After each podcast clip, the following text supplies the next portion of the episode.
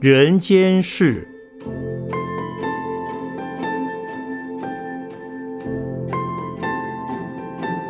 圣严法师著。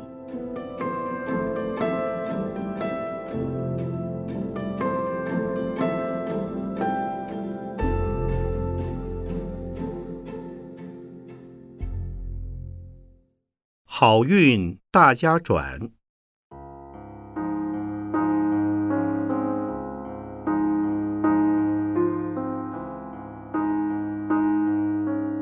无论是哪个国家、哪个民族，当人们遇到失败而不知何去何从之时，便会想到以求神问卜来指点迷津。西方人会去找吉普赛人看水晶球，中国人则会去找算命仙去神前求灵签。如果算出的结果不好，就请人做法术。诵经、持咒、画符、卜八卦等，术士们会向你索取一笔钱。结果你的运可能尚未好转，倒是你帮术士开了运，让他赚了一笔钱。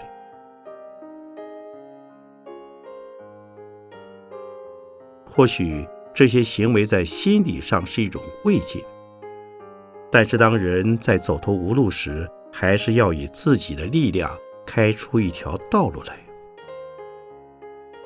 站在宗教师的立场，我不否定鬼神及命理的存在，他们确实能知道我们一小部分的过去与未来，但他们没有能力扭转我们未来的命运。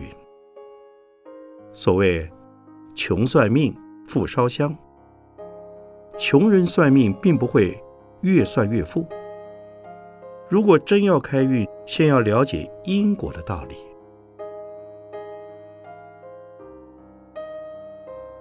所谓因果的道理，就是自作自受。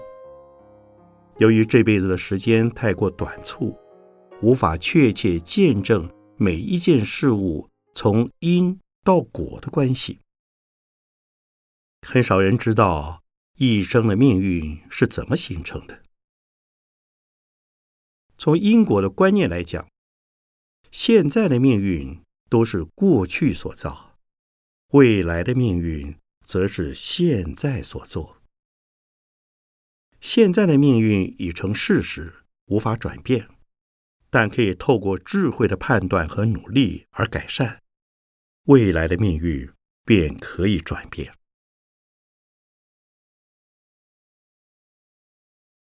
有人向我抱怨老天不公平，不论怎么努力，仍然是希望落空。我总是告诉他们：首先要知道自己的能力、财力、社会关系、性格、兴趣。如果不了解自我的优点和缺点，只是盲从的跟随风潮，是不会有好处的。因为你和他人的条件不同。因缘际会也就不同，盲目的一样学样，那就是自讨苦吃。所以命运是由自己拥有的各项条件所组成的，条件不具足，努力不正确，就很难成功。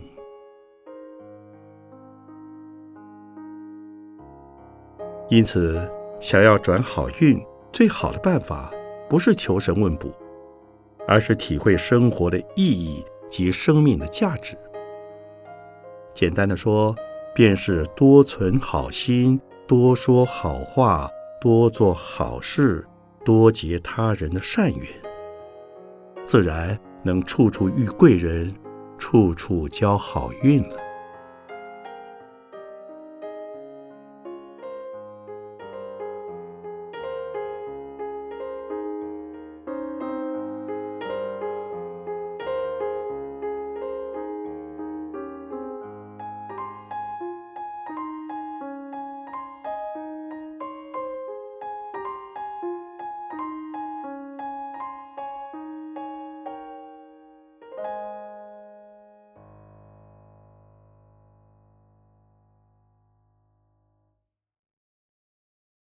心灵环保。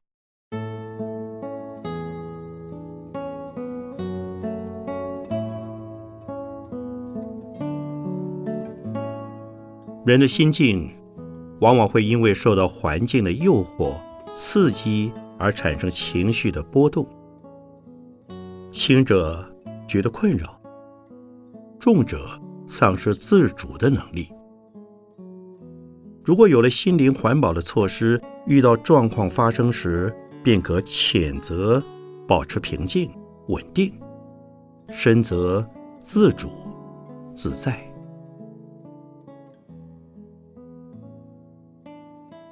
依据心灵环保的原则，每一个人都应该具备三个层面的修养，那就是保持身体、心理。精神的平衡与平常，统称为身心灵的健康。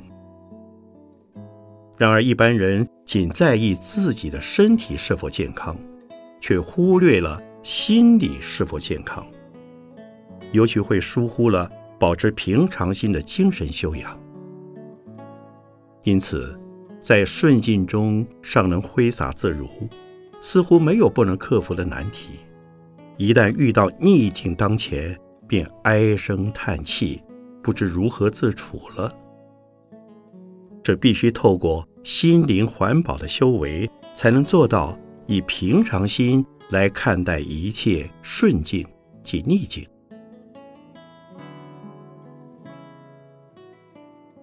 佛家强调因果观念，所谓种瓜得瓜，种豆得豆。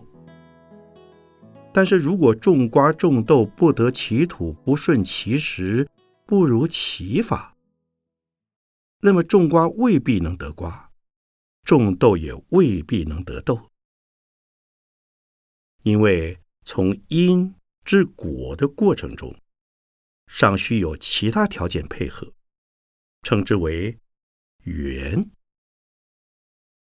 所以事物的成败都必须因。缘果三者具足，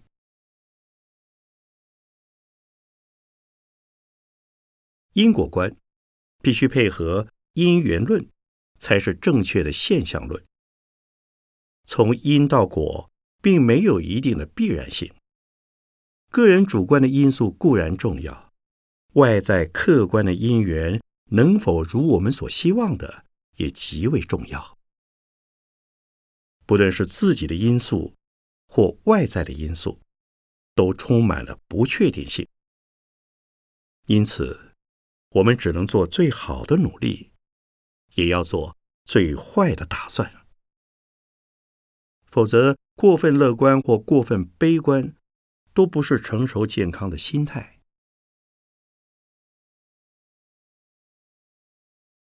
如何培养这种成熟健康的心境呢？有四个步骤：一、遇事要做正面的评估，避免做负面的预测。人生的旅途总是起起落落，起是前进的过程，即使是落，那也是人生另一种前进的过程。二。要能逆向思考，如此才能胜而不骄，败而不馁。当在成功的巅峰之际，便要有走向下坡的准备；当因为失败而跌落至谷底时，也要有攀登下个巅峰的愿景。三，凡事应当进退有度。收放自如。古人说：“达则兼善天下，穷则独善其身。”也就是说，如果一展抱负的机会来了，应该当仁不让。万一时运不济，此路不通，就要养精蓄锐，厚积待发。四，不论成败。都要抽离自我的私利与私欲，都要肩负起奉献自我、利益众生的责任。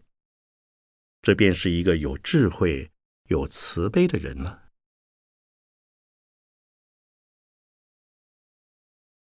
然而，如果你只在字面上理解，只知在道理上认同，心灵环保的力量不容易产生，必须辅以方法的练习，才能奏效。禅修就是相当有效的方法之一。刚开始时，可先练习放松身心。等到不再心猿意马时，就可练习体验身心的觉受，关照自己呼吸的大小、长短、深浅、凉暖等感觉。只能让内心平静、安定、清明。若于此时忘却身心的负担，就能够进入身心统一，乃至身心与环境统一的境界了。禅修的最高境界是超越对立及统一，那便是无我、无相，而又不离诸相的境界。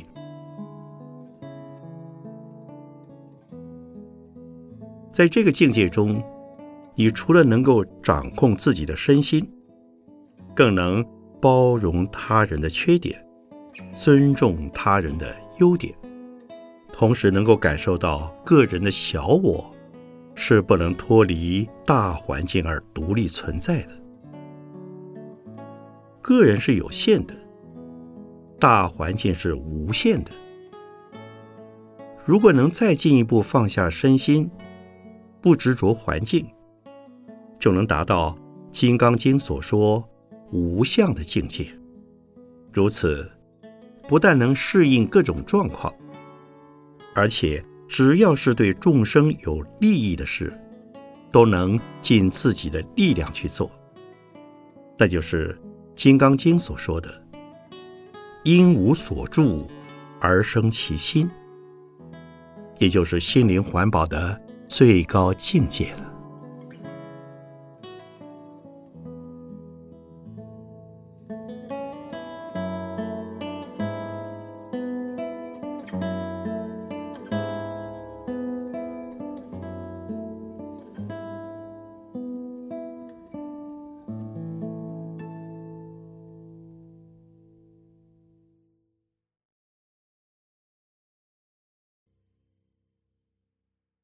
将心灵环保推向世界。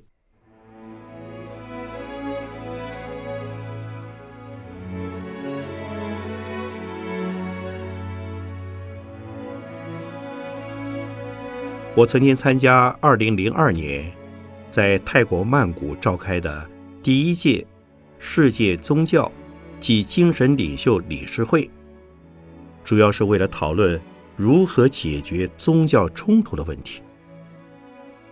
开幕典礼吸引了四千多人参与，世界各宗教领袖代表总共有七十多人与会，大家共同为世界和平而祈祷。泰国王储也于大会开幕典礼中致辞，肯定大会宗旨。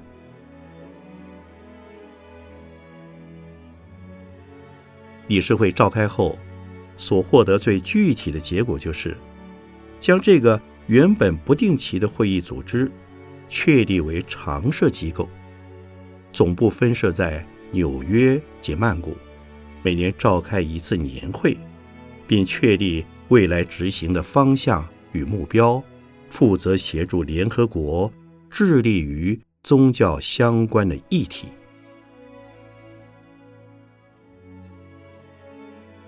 在六月十二日。至十四日三天会议期间，分组讨论了四个主题：防止及缓和种族冲突、恐怖主义、贫穷与发展，以及环保与伦理问题。我参与了环保小组的讨论，担任共同主席。此外，我也参加了贫穷与发展小组，并于会中发言。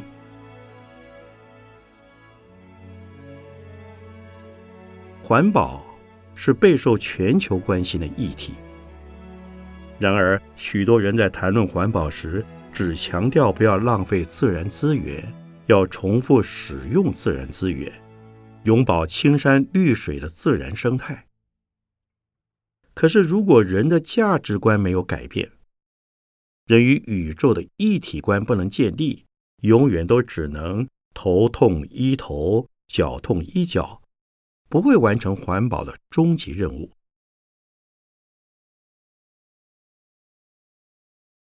我们生存的地球环境，因为人类的过度开发与浪费，已造成自然资源的急速损耗与生活环境的全面破坏。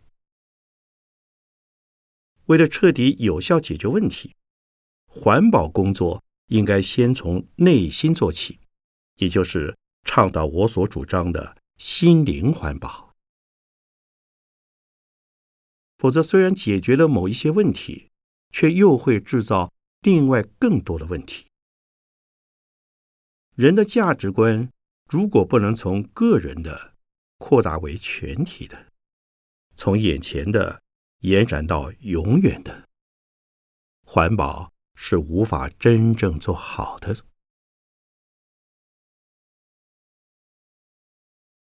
人类总是自私的，都希望自己能够得到的多。享受的好，贪图眼前的利益。其实，除了自己之外，应该想想地球上的其他众生也有求生存的权利，包括全人类以及一切动植物生存的权利。也应该多留一些自然资源给我们的后代子孙。我们应该透过广大久远的时空。来谋求利益的着眼点，应该和一切众生共同并且持久的享受地球上的资源。有一位印第安人的西雅图酋长比喻：大地是人类共同的母亲，所以我们在吸吮母乳之时，必须保护母体的健康。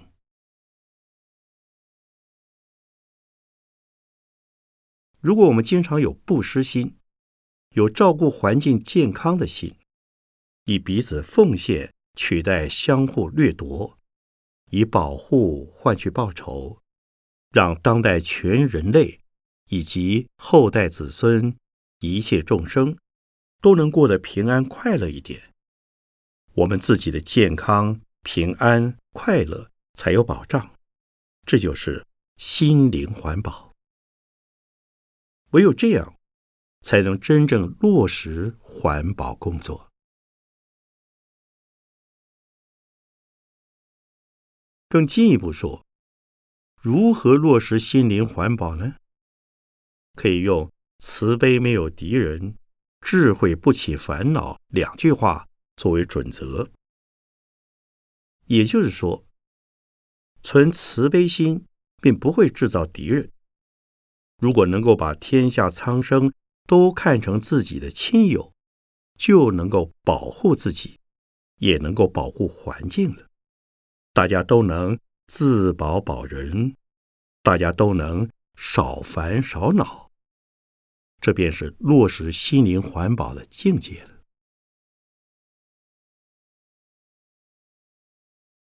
我在那一次的世界宗教及精神领袖理事会议中。也提出了心灵环保的观念。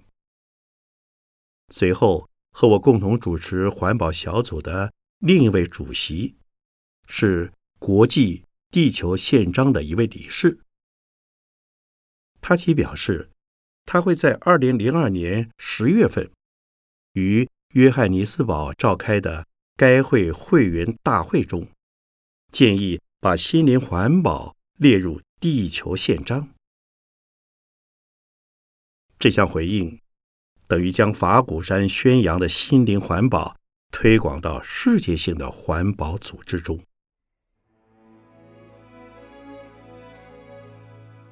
在那次曼谷会议之中，我也在另一个探讨贫穷问题的会议上发言指出，现代人心灵贫穷所衍生的问题，比物质贫穷的问题更严重。物质贫穷虽然在生活上会有饥饿、疾病等苦难，心灵贫穷却容易让人们对自然环境与社会环境造成毁灭性的破坏。解决物质贫穷的方法是鼓励布施、加强教育、生产；解决心灵贫穷，则必须提倡心灵环保。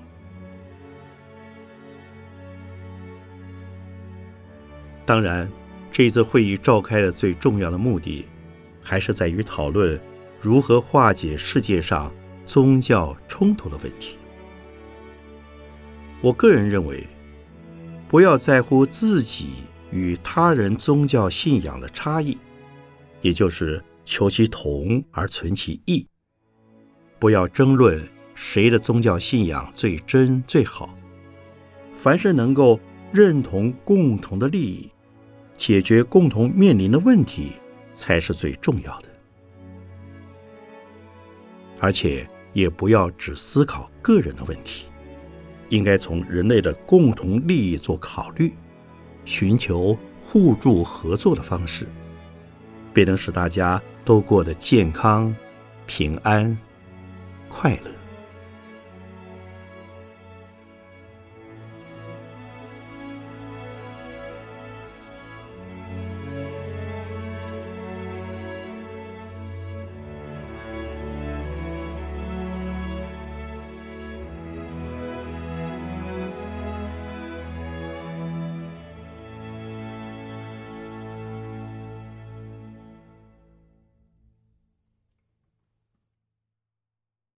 有条件的虚荣心。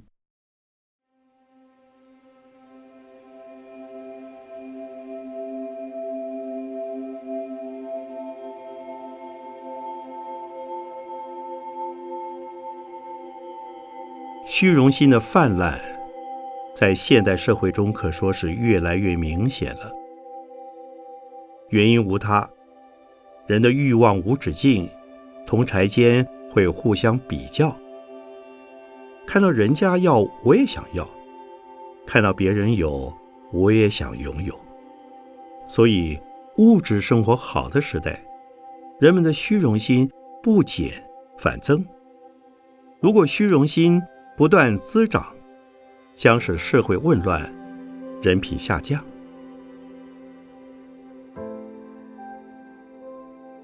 但是，如果是有条件的虚荣心，则也未必不好，例如追求成功，也可说是虚荣心。基本上，想要成功是能力与机遇的问题。一个人在成长过程中，体能、智能会慢慢成熟，同时也应当好好努力培养谋生的技能。如果这三种能力不够，多半不会有好的际遇。一旦机会在你面前出现，你也无能为力。相反的，即使具备了这三种好条件，幸运之神也未必会眷顾你。例如，由于僧多粥少，如果同性质的人才太多，际遇与机会就不会那么多了。如果不能明了这一点，就会人比人气死人了。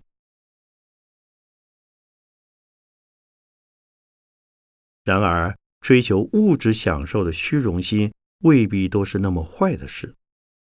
只要不是去偷去抢，只要不是以破坏环境、耗损资源来满足私欲，有时候善用外在的物质条件，从事发明、生产、推销。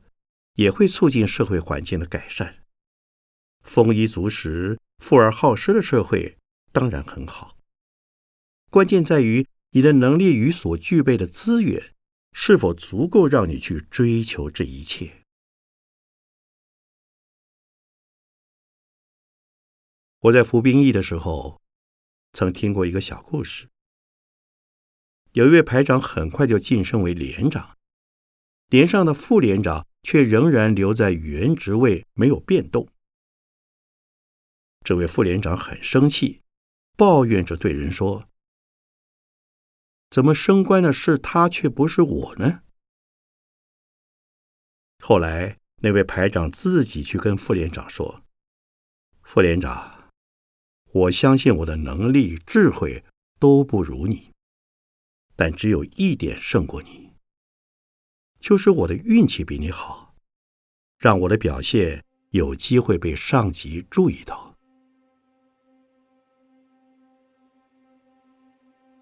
至于我个人，我自觉不是很有才能。”也没有什么了不起的智慧，更谈不上有什么专长本领。但在做事时，我绝对是全心的学习，全神的投入，而且会主动关心周遭相关的人。所以我到任何地方，大家都会喜欢我。而且由于多支援他人，就会多得到一些资源。就有好一点的际遇。虽然在我一生之中交好运的机会实在不多，如果不是如此，可能就更没有机会了。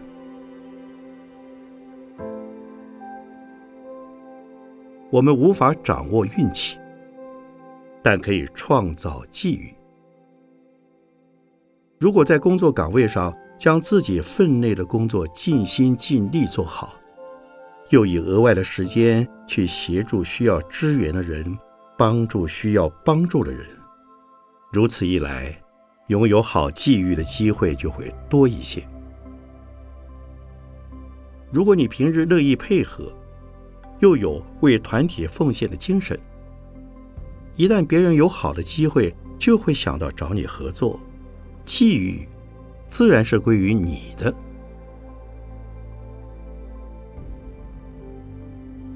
但是要谨记，在训练能力、创造机缘的同时，绝对不要伤害他人。